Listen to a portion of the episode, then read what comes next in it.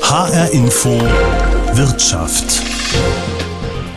ChatGPT ist mittlerweile vielen Menschen ein Begriff. Es ist eine sogenannte generative künstliche Intelligenz, also ein Chatbot, der unter anderem Texte jeglicher Art in den unterschiedlichsten Sprachen erstellen kann und das in Sekundenschnelle oder zum Beispiel auch Computerprogramme schreiben kann. Er ist für jeden im Internet frei zugänglich, genauso wie andere künstliche Intelligenzen, die zum Beispiel Bilder oder Fotos erstellen können.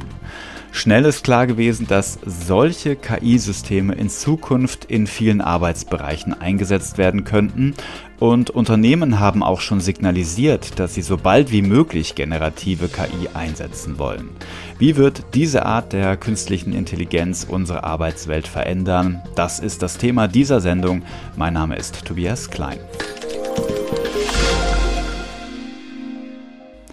Der Digitalverband Bitkom hat kürzlich eine Umfrage unter Unternehmen gemacht, was sie über den Einsatz künstlicher Intelligenz denken.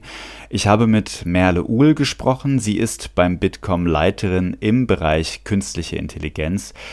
Und ich habe ihr zunächst die Frage gestellt, KI wie ChatGPT, die jeder frei nutzen kann. Wie würde sie diese Form von KI beschreiben?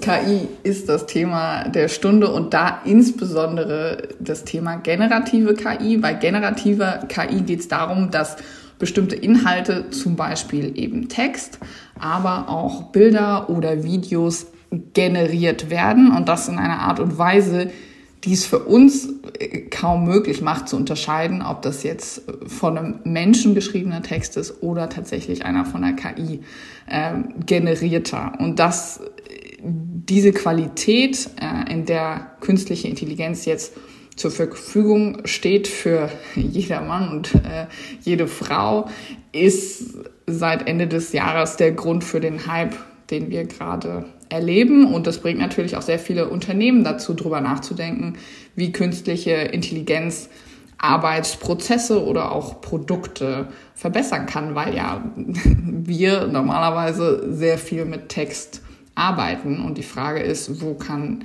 künstliche Intelligenz jetzt hier helfen? Also da ist einerseits natürlich dieses, die textgenerierende KI, die in Form von äh, Chat-GPT beispielsweise ja große Schlagzeilen gemacht hat. Es gibt aber auch Bildgeneratoren, also künstliche Intelligenz, die Bilder erzeugen kann, die täuschend echt sind und die man letztlich nicht von einem realen Bild so wirklich unterscheiden kann. Da muss man schon genau hinschauen. Sie haben schon angedeutet, Unternehmen überlegen natürlich jetzt, wie können sie das einsetzen und was können sie damit machen. Haben Sie schon Informationen darüber, dass Unternehmen zum Beispiel ChatGPT tatsächlich auch schon einsetzen oder sind Unternehmen da bislang noch eher vorsichtig? In unserer Umfrage zu generativer KI hat noch kein Unternehmen angegeben, dass sie generative KI tatsächlich nutzen es wissen alle, worum es geht. Also äh, alle haben von dem Thema schon gehört. Aber wenn sind die Unternehmen jetzt gerade auch in der Planungsphase beziehungsweise beschäftigen sich damit, wie sie es bei sich einsetzen können oder ziehen es eben in Betracht, beziehungsweise manche haben auch nur davon gehört und sehen da jetzt noch nicht den Anwendungsfall bei sich direkt im Unternehmen. Das heißt, wir wissen tatsächlich gerade noch nicht. Also es gibt ähm, auf jeden Fall Unternehmen, die das schon eruieren und es gibt auch schon Produkte, äh, Services, die ChatGPT nutzen. Allerdings sozusagen kommt da jetzt jeden Tag, wenn was hinzu, weil die Entwicklung eben da so frisch ist. Aber in der Breite der Unternehmen, hier jetzt tatsächlich bei allen, die wir befragt haben, ist es noch nicht irgendwie im, im produktiven Einsatz. Aber Sie haben die Umfrage angesprochen. Unternehmen überlegen tatsächlich, diese, ja, diese Technologie auch in Zukunft einzusetzen. Sind das denn viele Unternehmen, die tatsächlich sagen, ja, das werden wir, wenn es soweit ist und wenn wir das geprüft haben und wenn wir vielleicht noch rechtliche Bedenken aus dem Weg geschräumt haben, dann werden wir das einsetzen? Es plant ein Sechstel der Unternehmen den Einsatz von KI-Anwendungen wie eben ChatGPT, also generativer KI. 23 Prozent haben jetzt keine konkreten Planungen, weil, wie sie das äh, einsetzen sollen, können sich das aber gut vorstellen. Da muss die Diskussion vielleicht noch ein bisschen weitergehen. Gleichzeitig ist es so, dass knapp 30 Prozent äh, sagen, wir nutzen solche KI bei uns im Unternehmen nicht und werden das jetzt demnächst auch tun. Allerdings gibt es dann auch noch ein Viertel äh, der Unternehmen, die gesagt haben, wir haben uns noch gar nicht damit auseinandergesetzt. Also wir, wir, wir können jetzt auch nicht Ja oder Nein sagen, weil wir noch nicht genauer darüber nachgedacht haben. Das heißt, es ist schon noch relativ divers, wie Unternehmen jetzt die Diskussion aufnehmen, beziehungsweise wie sie damit umgehen. Aber wie hier zu sehen ist, werden auf jeden Fall, also wir werden einige Unternehmen sehen, die diese Anwendungen nutzen werden, beziehungsweise in ihr Unternehmen, in ihre Prozesse, in ihre Produkte einbinden werden. Und ich denke, das wird auch bei uns als Nutzer beziehungsweise auf geschäftlicher Ebene eben bemerkbar sein. Es gibt auf jeden Fall Unternehmen, die sich schon damit auseinandersetzen und die das auch für das eigene Unternehmen ja als Erweiterungsmöglichkeit in Betracht ziehen. Und Sie haben auch gesagt, es gibt Unternehmen, die das erstmal ausschließen, beziehungsweise die sich noch gar nicht damit auseinandergesetzt haben bei manchen oder bei vielen ist es ja trotzdem so eine Art Revolution, die da gesehen wird. Ist das auch bei den Unternehmen, die Sie befragt haben? Sehen die das auch als mögliche neue Revolution, die da auf uns zukommt? Also mehr als die Hälfte der Unternehmen, die wir befragt haben, sieht in generativer KI oder KI zur Textgenerierung tatsächlich die größte digitale Revolution seit dem Smartphone. Ich denke, das ist schon eine Hausnummer und macht deutlich, welchen Eindruck äh, die Diskussion um das Thema bei den Unternehmen gemacht hat und auch was für Erwartungen dahinter stehen in Bezug darauf, wie das ja unser Arbeiten und unser alltägliches Leben verändern wird. Es ist so, dass hier 70 Prozent, also sieben äh, von zehn Unternehmen, davon ausgehen, dass KI zur Textgenerierung zum Berufsalltag gehören wird in der Zukunft. Und das ist natürlich schon ein sehr großer Eingriff beziehungsweise eine größere äh, Veränderung äh, von unserem täglichen Leben. Das sagt Merle Uhl, Bereichsleiterin KI beim Digitalverband Bitkom. Vielen Dank für das Gespräch. HR Info Wirtschaft. Wir haben schon gehört, dass sich viele Unternehmen schon mit dem Thema generative künstliche Intelligenz beschäftigt haben und dass einige sie in Zukunft auch einsetzen wollen. Viele halten diese KI für eine große bevorstehende digitale Revolution, sogar für die größte seit Erfindung des Smartphones. Darüber habe ich mit Holger Schmidt gesprochen. Er ist Dozent an der TU Darmstadt und er beschäftigt sich mit digitaler Transformation, digitalen Geschäftsmodellen und künstlicher Intelligenz. Ich habe ihn gefragt, ob er dieser Aussage zustimmen würde, nämlich, dass das die nächste größte digitale Revolution seit Erfindung des Smartphones sein könnte. Ja, stimme ich zu. Viele bewerten JetGPT oder generative künstliche Intelligenz, das ist der Überbegriff. Es gibt ja nicht nur äh, JetGPT, sondern es gibt ja äh, Dutzende von diesen äh, Modellen, die mittlerweile auf dem Markt sind. Also es wird, wird viele geben und nicht nur eins. Aber diese Art von künstliche Intelligenz, die wir generative KI nennen, die hat durchaus das Potenzial, eine der großen Basistechnologien zu werden, wie die Dampfmaschine, wie ähm, der Strom und wie auch ähm, ähm, der Computer damals war, um äh, eine sehr breite Wirkung in sehr vielen Branchen zu entfalten. Und warum das? Also was macht die Sache so revolutionär? Sie haben ja gesagt, das ist äh, generative KI, also einmal ChatGPT, wo es textbasiert ist, aber ja auch äh, beispielsweise bildgenerierende KI, also wo einfach Bilder erzeugt werden können, sogar mit Prominenten drin oder mit Menschen, die halt äh, ja weltweit bekannt sind, haben wir auch schon gesehen. Was mhm. macht das so revolutionär? Das sehr, das Spannende daran ist, dass äh, man diese Modelle trainieren kann und sie auf Basis dieser Trainingsdaten neue Inhalte erstellen. Und das ist wirklich mit einer Präzision inzwischen möglich und mit einer Qualität, die man lange Zeit nicht für möglich gehalten hat. Aber jetzt ist sie da und sie kann Bilder produzieren, die quasi fotorealistisch sind. Sie kann Texte produzieren, die sich von, äh, von menschengemachten Texten äh, quasi nicht mehr unterscheiden lassen. Das ist schon sehr, sehr gut und das lässt sich auf sehr viele Branchen und sehr viele Anwendungen äh, fokussieren. Ähm, das geht eben nicht nur darum, dass man in, in, sich eine E-Mail schreiben lässt, einen, einen Text zusammenfangen lässt oder ein, ein Bild erstellen lässt, sondern sie kann ähm, Sie kann Computer, äh, äh, äh, Roboter steuern, sie kann Tabellen erstellen, sie kann aus Texte Tabellen machen, sie kann aus Texte äh, Präsentationen machen. Also es gibt so derart viele Anwendungsmöglichkeiten, dass eben dieser, diese Einordnung als Basistechnologie, die eben sehr breit wirkt, meiner Ansicht nach gerechtfertigt ist. Wenn wir das jetzt mal auf ein Unternehmen beziehen, beispielsweise, Sie haben gesagt, aus einem Text eine Tabelle erstellen, wäre das sowas, dass ich als Unternehmer sage, ich gebe jetzt meine Daten in dieses Programm, also beispielsweise, ja, vielleicht die, die Jahresberichte der letzten fünf Jahre und die gebe ich da rein und sage mir, erstell mir meine Zusammenfassung oder erstell mir mal die und die Tabelle mit den und den Kennzahlen und den und den Werten. Wäre das so eine Art Anwendungsbereich zum Beispiel? Das wäre eine Möglichkeit, die man, die man äh, durchaus nutzen kann. Also es gibt ein neues, neues Feature, das nennt sich Code Interpreter. Das ist sehr spannend. Man schickt einfach eine äh, Tabelle rein, eine Excel-Tabelle und bekommt äh, ähm, Grafiken zurück, die dieses Ergebnis auswerten. Das ist, und das geht natürlich auch mit Jahresberichten. Das sind, ist jetzt einer Form der Anwendung, ähm, viele Unternehmen haben natürlich noch Angst, äh, ihre Daten dort einzugeben. Ich denke, das wird sich mit der Zeit lösen, weil es dort technische Möglichkeiten gibt, dass diese Daten eben nicht sozusagen in den großen Teich wandern, wo alle anderen Daten auch schon sind, sondern äh, tatsächlich beim Unternehmen bleiben. Dass also die unternehmensinternen Daten mit der Technologie ähm, diese Texte zu erkennen und zu verarbeiten, äh, gekoppelt wird. Insofern gibt es dann sehr viel mehr unternehmensinterne Lösungen, die auch sicher sind, dem Datenschutz genügen. Und da, glaube ich, äh, wird der nächste, da wird der nächste größte Produktivitätsschub für die Unternehmen herauskommen.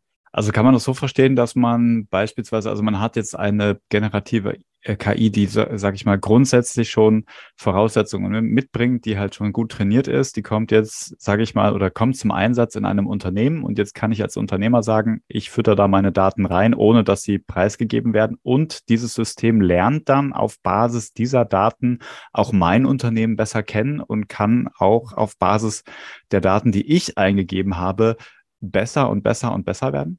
Exakt, genau dort, genau dort geht's hin. Im Moment ist es ja eine Maschine, die, sag ich mal, sehr breit aufgestellt ist und die, ja, nicht sagen alles kann, aber, aber keinen Fokus hat. Ne? Und diesen, diesen Fokus, den kann ich dem, dem Unternehmen antrainieren, indem ich es mit meinen Daten trainiere. Das machen schon zum Beispiel Anwaltskanzleien, die äh, ihre juristischen Dokumente äh, dort hineingeben, äh, Urteile, Gesetzestexte. Das hat, es gibt das von Bloomberg, die Wirtschaftsnachrichtenagentur, die haben Bloomberg GPT gebaut, indem sie das mit den Artikeln, Finanzdokumenten der vergangenen 40 Jahre gefüttert haben. Das wird, glaube ich, der nächste große Trend, dass man das äh, Programm Programm auf seine eigenen Bedürfnisse hin trainiert mit den eigenen Dokumenten und damit auch viel spezifischere Ergebnisse bekommt als jetzt bei der allgemeinen Maschine, die natürlich ähm, ja nicht speziell jetzt für, für meine Belange trainiert wurde. Sie haben jetzt schon äh, zwei Bereiche genannt. Einmal haben Sie Rechtsanwaltskanzleien genannt, Sie haben aber auch äh, ja, Journalismus genannt. Was sind denn so die Anwendungsbereiche, wo man sich das sehr, sehr gut vorstellen kann, dass dort eine generative KI zum Einsatz kommen wird in Zukunft? Ja, wenn man sich die, die Branchen anschaut, die ein sogenanntes, äh, eine hohe Betroffenheit haben, wobei Betroffenheit nicht negativ gemeint ist, sondern die davon sehr stark profitieren können, dann ist natürlich die gesamte Informationstechnik, also die Programmierer, äh, mit einem sehr hohen Wert ausgestattet, weil die äh, ähm, äh, JetGPT sehr gut ähm, ja, äh, Programmcode erstellen kann. Das klappt ziemlich gut. Wo man es auch überall sehen kann, ist, wo es um Dateninterpretation gibt. Also die Datenanalysten sind im Moment, ähm, ja, ist ja mal ein bisschen aufgeregt, weil das, was äh, dieser Code Interpreter kann, ist schon ziemlich genau an dem dran, was sie sonst machen, nämlich aus Daten sozusagen Ergebnisse herausfiltern und gucken, wie, was ist aus in diesen Daten zu analysieren, was steckt da an, an, an Input drin, der, der wichtig ist. Ähm, wir sehen das sehr viel im Bereich Finanzen, ähm, Versicherungen, überall dort, wo, wo viele Texte, viele Daten verarbeitet werden. Dort sind die Anwendungsgebiete eigentlich am größten. Wenn man sich die Liste der Branchen anschaut, die besonders stark davon betroffen werden, dann sind eben äh, die, die, Juristen, ähm, Banken, Versicherungen, aber auch Schulen, alle die lehren. Ähm, Business Schools, Universitäten werden natürlich ähm, sehr stark äh, damit zu tun haben, weil es genau ihre Klientel betrifft. Und es gab neulich die, die Nachricht, dass eine Lernplattform aus den USA, Check heißt die, ähm, gewarnt hat, dass ihr Wachstum nicht mehr so stark sein wird, weil sich viele ähm, Studierende jetzt per ChatGPT selbst ihre eigenen ähm, Kurse zusammenstellen und eben nicht mehr dort bei Jack die Kurse buchen darf, ist, hat sich der Aktienkurs halbiert, halbiert innerhalb von Sekunden. Das war schon, äh, wird, wird sozusagen als das erste ChatGPT-Opfer bezeichnet. Jetzt haben Sie gleich mehrere Sachen angerissen, auf die ich gerne noch näher eingehen würde.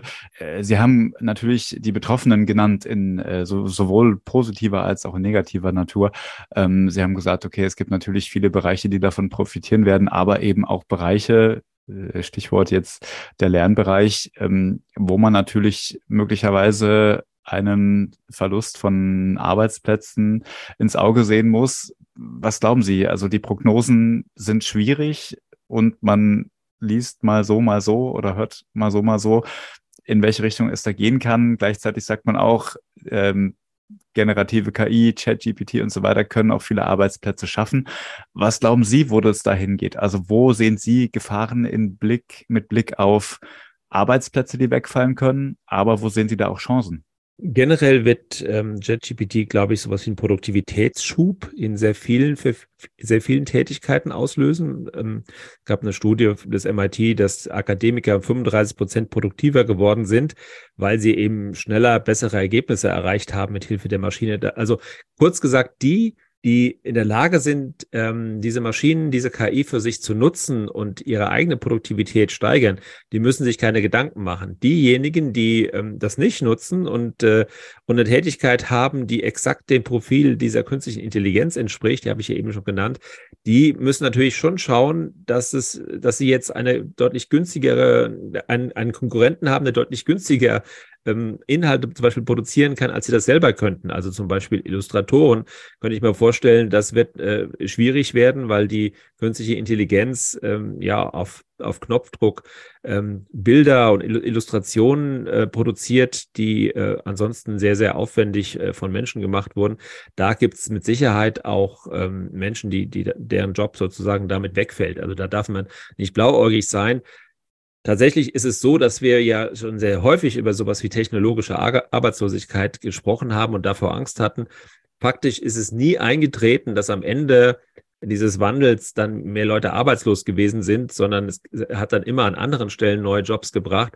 Das heißt, wenn die Menschen, die produktiver werden durch die künstliche Intelligenz, dadurch neue Unternehmen gründen oder einfach mehr Geld verdienen und damit mehr, ähm, äh, mehr konsumieren zum Beispiel und dadurch entstehen wieder an anderen Stellen neue Jobs. Insofern war am Ende diese, dieses Wandels äh, kam es nie zu einer großen Arbeitslosigkeit. Insofern bin ich auch ganz optimistisch, dass es auch dieses Mal gelingt, diesen Wandel so hinzubekommen, dass wir äh, keine Arbeitslosigkeit befürchten.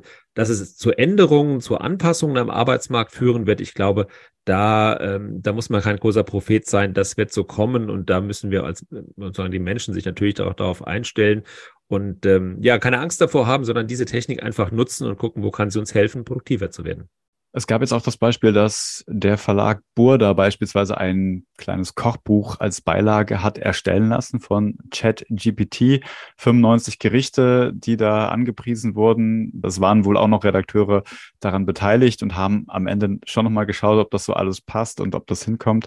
Aber ist das so eine Art, äh, wo man sagen kann, naja, gut, ähm, es kann so einen Anschub geben. Also ich lasse jetzt die KI da irgendwas machen, aber es wird eigentlich auch, selbst wenn man jetzt mal auf das Textgenerative schaut, immer noch jemanden geben müssen, der das Final nochmal prüft, der da nochmal drauf schaut, der das vielleicht auch nochmal gegencheckt, ob das wirklich so stimmt. Also ist das auch sowas, wo Sie sagen würden, okay, grundsätzlich ähm, gibt es so eine, wie so, wie, so, eine Art Grundmasse, die sozusagen erstellt wird, aber dann gehe ich nochmal dran und bearbeite das dann, dann nochmal?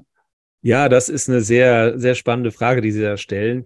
Ähm, aus dem aus demselben Haus kam ja auch die die die, die ähm, Meinung, in zwei Jahren ähm, wird die Mehrheit der Texte oder Inhalte, die man im Netz so sehen kann, von der Maschine erstellt werden. Ne, wir sind quasi auf den letzten Metern des Internets, in dem noch die Mehrheit der Texte von Menschen geschrieben wurden und das wird sich jetzt radikal ändern. Ähm, ich glaube, das Thema Vertrauen wird sehr, sehr wichtig werden. Vertraue ich, äh, wem wessen Inhalte vertraue ich? Und zum Beispiel hat die FAZ als ähm, äh, Gegenpol jetzt ähm, ihre Vertrauensgrundsätze um, um die künstliche Intelligenz erweitert und ganz klar gesagt, äh, sowohl Texte als auch Bilder werden bei uns von Menschen geschrieben, es sei denn, es, der Inhalt des, des Textes oder des Bildes war eben genau die Leistungsfähigkeit der Maschine zu zeigen und dann wird das auch gekennzeichnet, aber ansonsten äh, stammen die, die Texte und stammen die Bilder von Menschen. Und da wird, äh, glaube ich, das Thema Vertrauen sehr wichtig sein, dass man eben genau weiß, okay, das hat nicht eine Maschine sich äh, zusammengetextet, von der man nicht genau weiß, wie sie arbeitet, wie sie funktioniert. Das sind ja häufig, ist ja, wir nennen das Blackbox. Also man kann die Algorithmen nicht nachvollziehen, warum jetzt dieser Text so entstanden ist oder, oder, oder andersrum. Und insofern, glaube ich, wird es so eine Zweiteilung geben. Es wird äh, sicherlich weiterhin guten, von Menschen gemachten Journalismus geben, der dann aber häufig mit einer, einem, ähm, einer Aufforderung zum Bezahlen verbunden verbunden sein muss, weil die Werbung ähm, als Finanzierungsquelle äh, sehr, sehr schwierig geworden ist. Wenn jetzt sozusagen auf der Gegenseite ganz viele Texte und Bilder entstehen äh, von der KI quasi zum Nulltarif und ähm, dann dort Werbung drum geschaltet wird, dann ähm, haben wir sofort, glaube ich, noch eine stärkere Zweiteilung in bezahlten äh, vertrauenswürdigen Journalismus von Menschen gemacht und ähm, ähm, ja, reichweitenstarken, werbefinanzierten äh, Journalismus, der wahrscheinlich immer stärker dann auch von den Maschinen kommt. Also diese Zweiteilung, die sehe ich schon deutlich stärker auf uns zukommen. Und äh, ja, da müssen sich die Menschen eben entscheiden, äh, wem sie vertrauen und was sie, was sie lesen wollen und ob sie bereit sind, dann dafür zu bezahlen. Kann man sich das auch so vorstellen, ich sage jetzt mal ein Unternehmen, da sitzen Mitarbeiter die haben einfach so eine Art KI-Assistenten auf dem Rechner nebendran sozusagen, den sie mit einbinden können in die Arbeit. Ähm, also ich will so einen kleinen Blick in die Zukunft irgendwie entwerfen, auch wie das aussehen könnte. Also kann man sich das so vorstellen, dass wir, weiß ich nicht, die KI ist nebendran, ich muss eine E-Mail verfassen auf Englisch, jetzt schreibe ich die auf Deutsch, lass mir die ins, Englische übersetzen oder umgekehrt, ja, ich bekomme ähm, einen sehr schwer verständlichen Text in einer anderen Sprache, lass mir den übersetzen oder ähm, lass vielleicht auch Dinge, die ich angefertigt habe, nochmal verbessern beispielsweise oder lass mir Verbesserungsvorschläge geben. Ist das, also könnte das so aussehen, wenn, wenn ich Sie jetzt fragen würde oder liege ich damit völlig falsch? Nein, überhaupt nicht. Der persönliche digitale Assistent ist sicherlich etwas, was ähm, sehr schnell kommen wird. Und äh, ich, ich gebe ein Beispiel. Man kann jetzt die Maschine fragen, ähm, äh, sag mir mal Tipps, Reisetipps für ein Wochenende in Paris. Ich möchte in einem äh, Vier-Sterne-Hotel in der Mitte, Stadtmitte wohnen und ich möchte abends in ein, ähm, in ein französisches Restaurant gehen zum Essen. Auch da gebt mir mal Tipps und dann kommen quasi dann Hinweise, welche Restaurants äh, zu empfehlen sind, äh, die gut sind, die von vielen Menschen be gut bewertet wurden, welche Hotels dort gut finden, gut sind. Und dann kann man sagen, okay, man verbindet das jetzt mit einem Reisebüro und mit einem Restaurantbuchungstool. Genau das passiert ja gerade, dass, dass, dann gesagt wird, okay, das Hotel möchte ich haben, soll ich das für dich buchen? Und dann wird das gebucht. Und dann hat man natürlich dort eine, eine sehr, ähm, sehr hilfreiche Funktion mit eingebaut, dass man das dann, wenn man dann darüber dann auch gleich bezahlen kann. Das heißt, so, so Assistenztätigkeiten, die äh, genau sowas normalerweise tun, das lässt sich extrem leicht ähm, auch Kalender verwalten und so weiter. Das wird sich wird sehr schnell funktionieren. Da bin ich ganz sicher, dass sich solche Tätigkeiten sehr schnell, sage ich mal, in so eine Art persönlichen digitalen Assistenten überführen lassen, der eben viel für uns erledigt. Und ähm, ja, da freue ich mich drauf. Das wird natürlich etwas, was äh, was uns Menschen die Arbeit, äh, sozusagen die, die täglichen Mühen sehr erleichtern wird. Kann man natürlich auch auf die Arbeit beziehen, ne? Also dass man dann ne, bei, bei der Arbeit also auch den Arbeitskalender vielleicht führen oder bestimmte Tätigkeiten sagen, komm, das und das brauche ich nicht mehr, archivier das doch mal bitte. Ähm, oder ruf etwas aus dem Archiv ab ähm, und äh, spiel mir das auf den Bildschirm oder sowas, könnte man natürlich auch noch weiterdenken und sicherlich auch auf die Arbeitswelt ausdehnen, nehme ich an. Davon gehe ich aus, dass sowas wird passieren, ja. Das sagt Holger Schmidt, Dozent an der TU Darmstadt, der sich mit digitaler Transformation, digitalen Geschäftsmodellen und künstlicher Intelligenz beschäftigt. Das war HR Info Wirtschaft. Sie können die Sendung auch als Podcast hören, unter anderem in der ARD Audiothek und unter hrinforadio.de. Mein Name ist Tobias Klein.